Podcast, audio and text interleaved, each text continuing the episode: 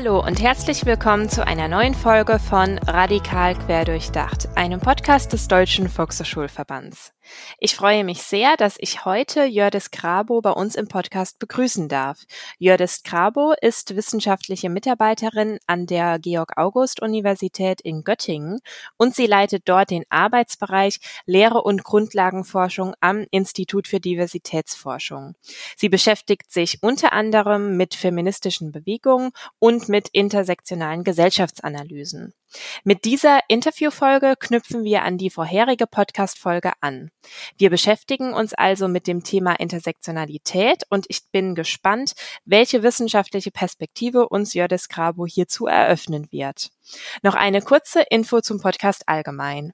In Radikal Querdurchdacht greifen meine Kollegin Adriane Schmeil und ich, Anne Deni, verschiedene Themen aus dem Handlungsfeld der Präventionsarbeit auf und wir interviewen hierzu abwechselnd WissenschaftlerInnen oder PraktikerInnen.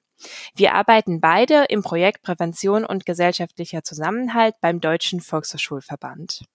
Unsere bisherigen Folgen zum Beispiel zu den Themen jüdisches Leben in Deutschland, Diversität oder Mediennutzung könnt ihr ganz einfach über eure Lieblingspodcast-App nachhören. Nun wünsche ich euch erstmal viel Spaß bei der heutigen Folge zum Thema Intersektionalität mit Jördis Grabo. Ja, hallo Jördis, schön, dass du bei uns im Podcast heute zu Gast bist. Hallo, vielen Dank für die Einladung. Wir haben uns heute hier in diesem Online-Raum, also die ZuhörerInnen sehen das jetzt nicht, aber wir beide ähm, sehen uns tatsächlich, was sehr schön ist, ähm, hier zusammengefunden, um das Thema Intersektionalität aus einer wissenschaftlichen Perspektive zu betrachten. Als erstes würde mich deine persönliche Motivation interessieren. Also wie ist es dazu gekommen, dass du dich mit diesem Themenfeld beschäftigst und was findest du an Intersektionalität so spannend? Ja, ich habe im Studium eigentlich schon sehr früh angefangen, mich mit den Fragen zu beschäftigen, wie eigentlich geschlechtliche Ungleichheit funktioniert, wie sind auch Herstellungsprozesse von ähm, Geschlechtlichkeit, von äh, Sexualnormierungen. Und dann bin ich eigentlich relativ schnell auf Ideen ähm, der Intersektionalität gestoßen. Und für mich war das damals nochmal so eine ganz, ja, neue Perspektive, die einfach für mich noch mal ganz viel klarer gemacht hat, wie ich gesellschaftliche Verhältnisse als Soziologin eigentlich verstehen kann, indem ich nämlich nicht eigentlich nur auf so eine einzelne isolierte Kategorie wie Geschlecht schaue, sondern einfach einen breiteren Blick entwickeln kann ne? Mhm. auf verschiedene soziale Ungleichheiten, auf Dominanzen, auf ähm, Differenzierungsprozesse und äh, vor allem natürlich auch auf Diskriminierungsprozesse. Und was mich dann immer ganz besonders interessiert, ist eigentlich, wie es dazu kommt, dass so machtvolle Wissenskonstrukte sich so tief in Menschen verankern, dass wir sie eigentlich als natürlich und als unveränderbar wahrnehmen. Mhm. Und in einem nächsten Schritt interessiert mich dann immer, welche Auswirkungen haben diese Konstrukte jetzt und wie sind sie eigentlich auch äh, veränderbar? Ja, sehr spannend. Ähm, genau, du hast ja eben auch schon von äh, Intersektionalität äh, als Perspektive gesprochen und ähm, genau auf die Perspektive oder auf den Begriff Intersektionalität, ähm, dieser kommt ja aus den USA und Kimberly Crenshaw ist hier sicherlich auch einigen ein Begriff und sie ist eine der VorreiterInnen. Ähm, zu ihr kommen wir auch gleich noch, aber zuerst würde ich auf die Ursprünge von Intersektionalität eingehen wollen. Also was sind die zentralen Aspekte im Hinblick auf die Ursprünge von Intersektionalität, beziehungsweise was waren die zentralen Punkte, die die VorreiterInnen genannt haben? Mhm. Wenn wir jetzt so eine historische Perspektive auf die USA werfen, waren es dort insbesondere schwarze lesbische Frauen, die entscheidend waren für die Entwicklung von intersektionalen Perspektiven. Wenn ich den Begriff schwarz benutze, dann meint es immer ein politisches Konstrukt, ein Konzept mhm. und eben nicht eine biologistische ähm, Kategorisierung. Ja. Also wir sprechen da jetzt nicht davon, dass es etwas wie eine biologische Rasse oder sowas gibt. Mhm. Und das ist ähm, der Begriff schwarz ist dann auch immer eine Selbstbezeichnung. Ja. Und eine entscheidende Gruppe war zum Beispiel das Combahee River Collective. Die haben zum Beispiel ein Statement verfasst, in dem sie eigentlich das erste Mal ihre spezifischen Erfahrungen in einem Unterdrückungssystem beschrieben haben, das eben auf Rassismus, auf Heterosexismus und auf vergeschlechtlichter Ungleichheit sowie auf Klassismus fußt. Und sie gehen damals davon aus und schreiben, dass diese verschiedenen Systeme sozusagen miteinander verbunden sind. Sie benutzen den Begriff des Interlocking mhm. und Sie fordern dann auch in diesem Statement unter anderem nämlich eine Entwicklung einer entsprechenden Analyse, dass eben jene Verwobenheit überhaupt erstmal in den Blick nimmt. Und da sind wir zeitlich so in den 1970er Jahren. Und mhm. aber auch bereits davor haben zum Beispiel schwarze Frauen unterschiedliche Erfahrungen und ähm, soziale Konsequenzen in ihren politischen Aktivitäten hingewiesen. So hat ähm, beispielsweise Sojourner Truth, die von 1797 bis 1883 gelebt hat, eine schwarze Frau, die selbst politisch aktiv in der Antisklavereibewegung war, die sich als Frauenrechtlerin verstanden hat und die selbst in der Versklavung geboren wurde und sich daraus dann befreien konnte, in einer Rede 1851 schon gefragt, Ain't I a woman? Mhm. Und sie fragt danach, ob sie als rassifizierte, versklavte Person nicht eigentlich auch als Frau gilt. Und sie spielt also damit schon auf diese zentrale Debatte an, die dann intersektionale Perspektiven nochmal ja geprägt haben, nämlich die Frage der Universalität von Kategorisierung. Also ist es überhaupt möglich, etwas wie eine homogene Kategorie Frau zu mhm. entwickeln, in der alle die gleichen Erfahrungen miteinander teilen? Mhm. Und ähm, wenn wir nun die USA verlassen und nach Deutschland blicken, also wie kam die intersektionale Perspektive zu uns und welche gesellschaftlichen Gruppen waren hier wichtig und zentral, um eben die intersektionale Perspektive in Deutschland zu verankern? Mhm.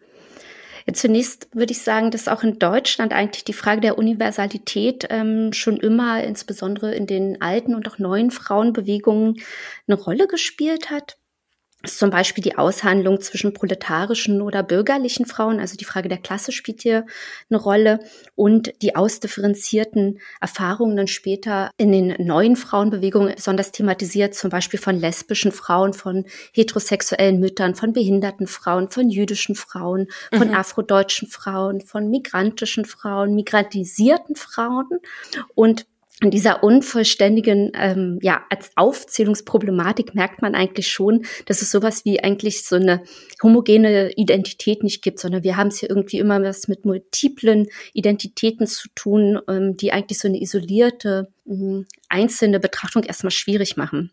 Ja. Und diese Debatten sind also schon irgendwie immer Teil von sozialen Bewegungen, insbesondere von Frauenbewegungen. Und dieser Begriff der Intersektionalität wurde damals zwar nicht verwendet, aber möglicherweise könnten wir die Debatten dort einordnen. Mhm. Was aber auch dazu gesagt werden muss, ist, dass marginalisierte Perspektiven damals nicht breit repräsentiert und rezipiert wurden. Ja. Also die waren definitiv nicht in einem Mainstream-Verständnis von Frauenbewegung vorhanden. Und diese Frage der Sichtbarkeit ist aber eigentlich ganz entscheidend. Das waren nämlich besonders jene Personen, die eben marginalisierte Positionen in der Gesellschaft einnehmen und damit auch verschiedene Diskriminierungserfahrungen machen, die immer wieder eingefordert haben, dass ihre Perspektiven und Lebensbedingungen wahrgenommen werden und anerkannt werden. Mhm. Und transportiert wurde sozusagen der wissenschaftliche Ansatz Intersektionalität dann insbesondere durch aktive Wissenschaftler in der interdisziplinären Frauen- und Geschlechterforschung. Also ganz viele verschiedene Fachrichtungen kommen dort zusammen.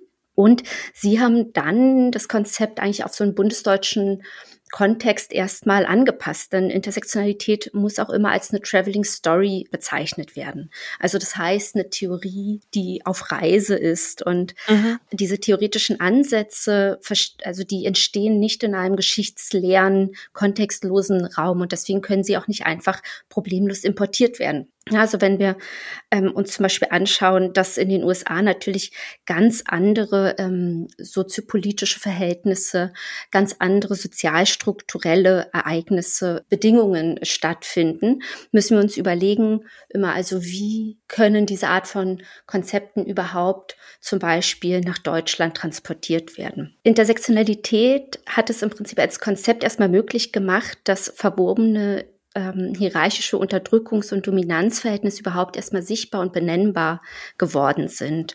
Und wenn wir jetzt uns anschauen, dieser lange Reiseweg auch über den globalen Süden, dann in den globalen Norden mhm. zu übertragen, hängt auch immer damit mit der Frage zusammen, wo kommt das Konzept her und wie können wir das hier anwenden? Also mhm. in Deutschland zum Beispiel, wo wir eine andere sozialstrukturelle Zusammensetzung haben, eine ganz differente Geschichte, nochmal ganz spezifische Normen und Wertevorstellungen, mit denen dann auch wieder spezifische Fremd- und Selbstverständnisse einhergehen und auch wieder spezifische Diskriminierungserfahrungen. Und was man vielleicht noch erwähnen muss, ist, dass nicht nur wissenschaftlich Intersektionalität mittlerweile ein anerkannter Ansatz ist in der Forschung, sondern auch als Grundidee in sozialen Bewegungen in Deutschland, zum Beispiel in feministischen Bewegungen, in antirassistischen Bewegungen Fuß gefasst hat und eigentlich auch nicht mehr wegzudenken ist aus diesen. Aus diesen Bewegungen, genau.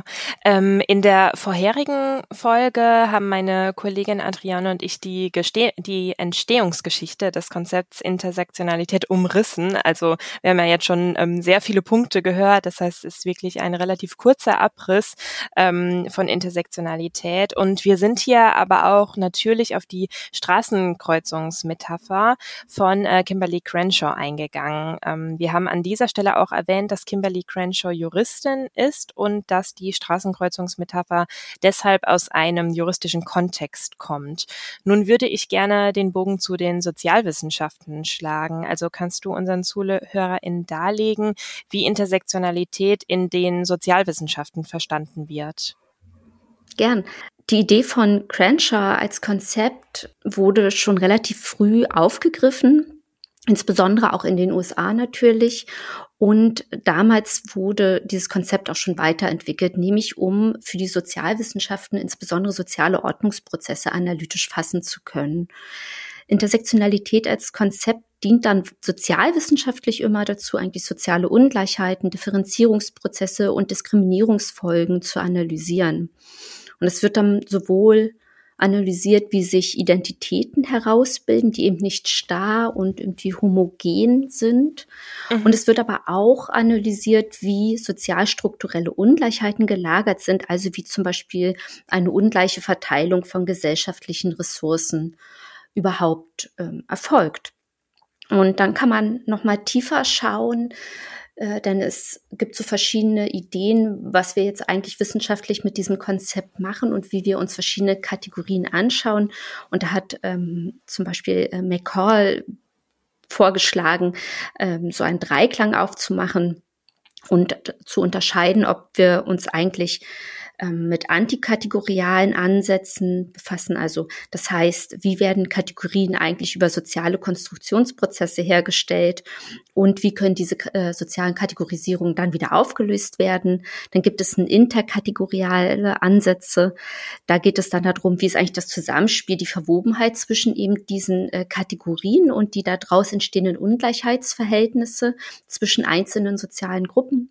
Und dann gibt es noch intrakategoriale Ansätze, mhm. die also an sich schauen, wie sind die ähm, Kategorien in sich wieder ausdifferenziert. Und das heißt, mit dem Konzept Intersektionalität können wir erstmal Machtbeziehungen und Kräfteverhältnisse analysieren, deren Basis also ja immer so eine differente soziale Positionierung ist. Mhm. Ja, und äh, jetzt sind wir ja schon sehr in, in, in diesem wissenschaftlichen äh, Kontext und an dieser Stelle würde ich jetzt noch gern ein bisschen näher auf deine Forschungsarbeit eingehen. Ähm, nämlich einer deiner Arbeitsschwerpunkte sind intersektionale Gesellschaftsanalysen. Was genau kann man sich eigentlich hierunter vorstellen?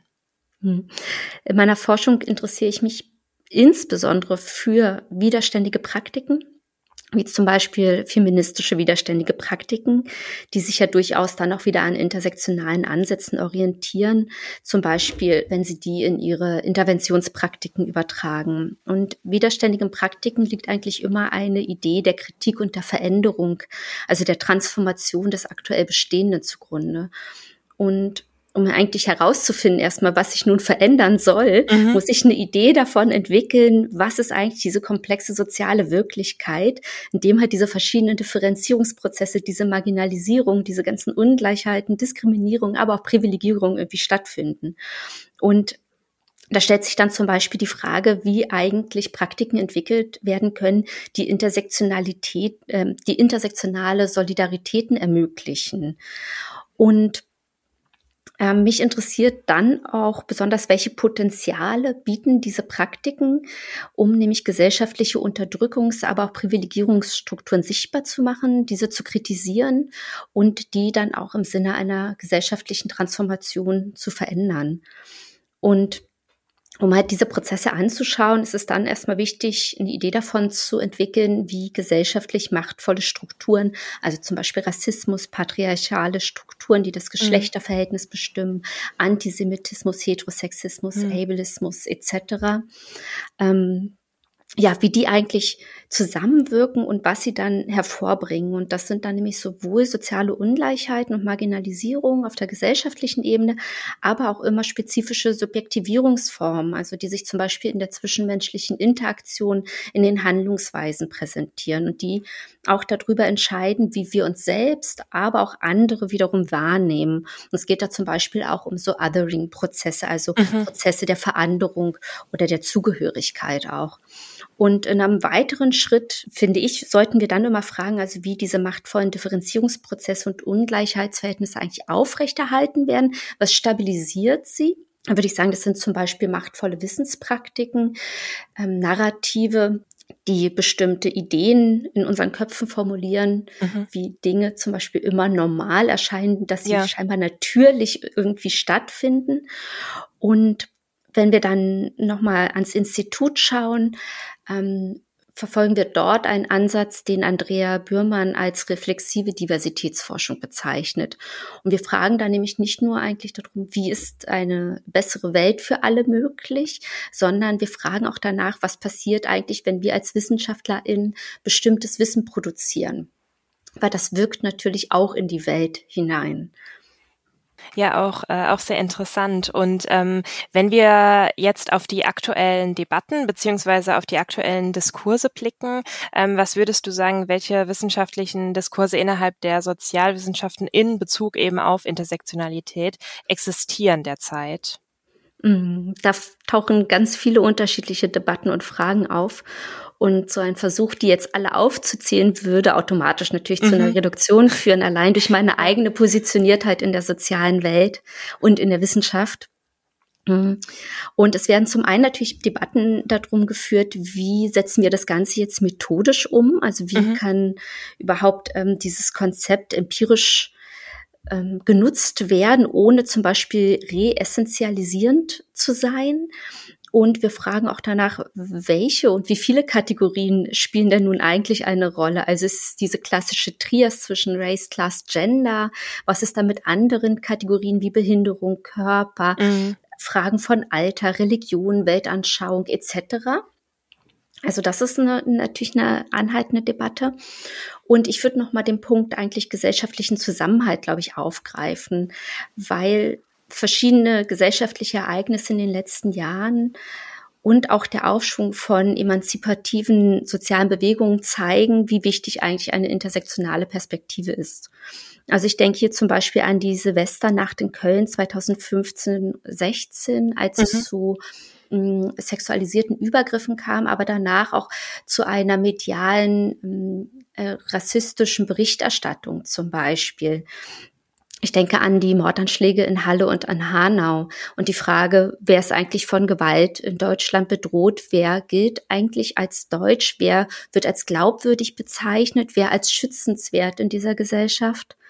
Ich denke an die Covid-19-Pandemie, an den Zugang zu Impfstoffen und dem Wissen und den Produktionen von Impfstoffen, aber auch die Frage der Systemrelevanz und die soziale Positionierung spielen eine Rolle. Also wer wird eigentlich nun auf einmal als systemrelevant beschrieben? Was sind das für Personen? Und ähm, welche Stellung haben die normalerweise, mhm. normalerweise in Anführungszeichen in unserer Gesellschaft? Und natürlich auch globale Kriegshandlungen, die aktuell stattfinden und die daraus resultierenden Fluchtbewegungen sind immer mit der Frage auch verbunden, wer eigentlich ein anerkannter Teil dieser Gesellschaft ist, wer gilt als schützenswert, wer wird zum Beispiel auch an Grenzen abgewiesen, wer ist zugehörig und wer nicht. Und dann geht das Ganze natürlich weiter in Fragen von Care-Arbeit. Was haben Care-Arbeit und die Veränderung eines Geschlechterverhältnisses in Deutschland für transnationale Auswirkungen, wenn zum Beispiel ähm, Frauen ihre Care-Arbeit an andere migrantisierte Frauen zum Beispiel auslagern, ja. aber auch der Zugang zu dem deutschen Bildungssystem ist ein großes intersektionales Thema. Also wer hat Zugang zu Bildung? Wie können wir aber auch intersektionale Ideen in Bildungsinstitutionen, in Lehr- und Lernprozesse einbeziehen? Wie können Organisationen divers gestaltet werden? Wie verändert sich die Arbeitswelt eigentlich auch? Und oder wie können wir auch darauf schauen nochmal anders? Was ist mit dem Gesundheitssystem? Also es gibt ganz viele intersektionale Aspekte, ganz viele Themen, die da anschließen. Genau, also diese Aufzählung immer noch reduktionistisch, auch wenn sie relativ lang ist. Ähm, und ich würde eigentlich sagen, wir kommen in den Sozialwissenschaften nicht drumherum, eigentlich eine intersektionale Perspektive einzunehmen. Wir geben unseren ZuhörerInnen ähm, auch gerne noch Literaturhinweise, falls man sich zu bestimmten Themen näher informieren oder einlesen möchte. Kannst du unseren ZuhörerInnen zu den Themen Intersektionalität und Diversitätsforschung Literatur empfehlen? Gern. Ähm, ich verweise hier einfach mal auf das neue Handbuch Intersektionalitätsforschung, welches gerade von Astrid Biel Mefeboe, Andrea Dorothea Bührmann und Sabine Grenz herausgegeben wurde. Mhm. Sie zeigen eigentlich in dieser Zusammenstellung, in diesen Handbuchtexten in dieser Versammlung ähm, eigentlich welche Breite wirklich diese Forschungsperspektive auch mit sich bringt. Das ist wirklich ganz spannend zu lesen und das bestimmt für jede Person irgendwie ein Thema dabei, was für sie interessant ist. Mhm. Ja, schön. Dann verlinken wir das auf jeden Fall auch in den Show Notes und dann kann sich das jeder anschauen. Ich würde jetzt gerne noch auf die praktische Arbeit eingehen und daher zunächst eine Frage oder beziehungsweise ein, ein Fragenblock ähm, quasi. Wieso ist es deiner Einschätzung nach wichtig, dass eben auch diese intersektionale Perspektive für die praktische Arbeit, also für unsere ZuhörerInnen, bezieht sich das auf die Arbeit mit Jugendlichen und jungen Erwachsenen innerhalb der Präventionsarbeit einzunehmen? Oder vielleicht anders gefragt, welchen Mehrwert siehst du darin, die intersektionale Perspektive einzunehmen, besonders eben im Hinblick auf die praktische Arbeit mit Jugendlichen und jungen Erwachsenen? Hm. Die Lebensrealität von Jugendlichen ist komplex. Sie haben ja. ganz unterschiedliche Erfahrungen, ganz unterschiedliche soziale Hintergründe, die ihr Leben bestimmen. Und soziale Identitäten, Verhaltensweisen sind immer auch im Kontext von natürlich Ungleichheitsverhältnissen, von Diskriminierungserfahrungen, aber auch von Privilegierungen ähm, geknüpft, daran geknüpft. Und ich denke, dass eine Anerkennung und Wertschätzung dieser unterschiedlichen Erfahrungswelten da ganz relevant ist, um nämlich solidarische Beziehungen zu entwickeln, in der es also nicht darum geht, dass wir homogen alle die gleichen Erfahrungen machen, sondern in der Erfahrung von Diskriminierung, aber auch von Privilegierung komplex und unterschiedlich sein kann und dass das anerkannt wird. Und um gesellschaftliche Teilhabeprozesse zu fördern, ähm, gehört es auch dazu, Menschen zu vermitteln, dass sie nicht selbst für ihre soziale Positionierung verantwortlich sind, sondern mhm. historische soziale Ordnungsprozesse, die nämlich Marginalisierung und Diskriminierung und diese ganzen weiteren Effekte haben. Und das heißt auch mit diesem Mantra, das man ja so gesellschaftlich kennt, ähm, du bist der Schmied, die Schmiedin deines eigenen Glückes eigentlich mhm. ähm, aufhören muss. Dann wir sollten uns da eigentlich viel mehr die sozialen Prozesse anschauen, die sich in den Alltagserfahrungen widerspiegeln und die auch thematisieren. Auf der Homepage ähm, von eurem Institut, also vom Institut für Diversitätsforschung, bin ich noch auf eine Online-Fortbildung für Fach- und Führungskräfte gestoßen. Die Fortbildung findet ab Ende April unter dem Titel Vielfalt aktiv gestalten statt.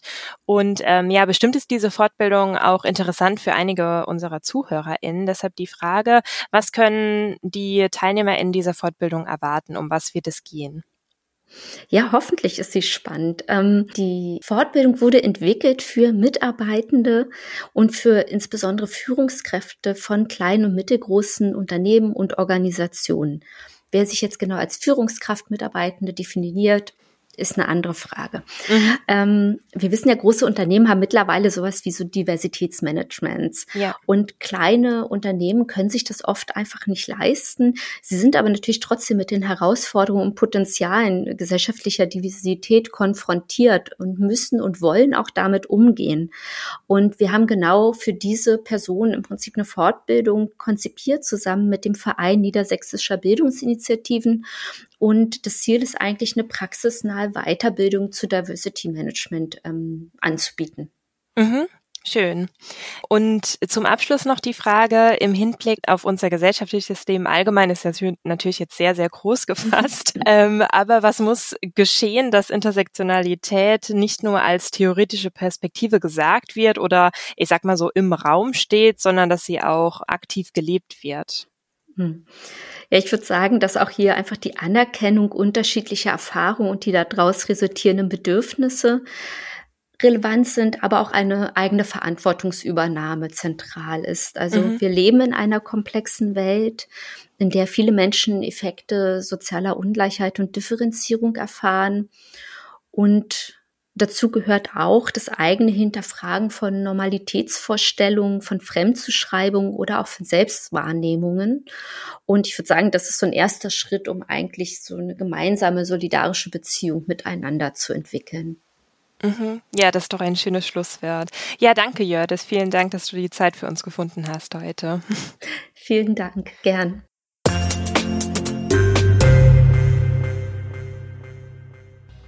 Das war die Interviewfolge mit einer wissenschaftlichen Perspektive auf das Thema Intersektionalität. In der nächsten Folge begrüßt Adriane Doktorin Miriam Yildiz und Stefanie Weber als Gästinnen im Podcast. Im Auftrag unseres Projekts haben sie das Präventionsspiel Vielfalt Total, das intersektionale Spiel entwickelt und sie werden euch hierzu einiges erzählen. Mir bleibt nur noch zu sagen, vielen Dank für euer Interesse und bis zum nächsten Mal bei Radikal Querdurchdacht.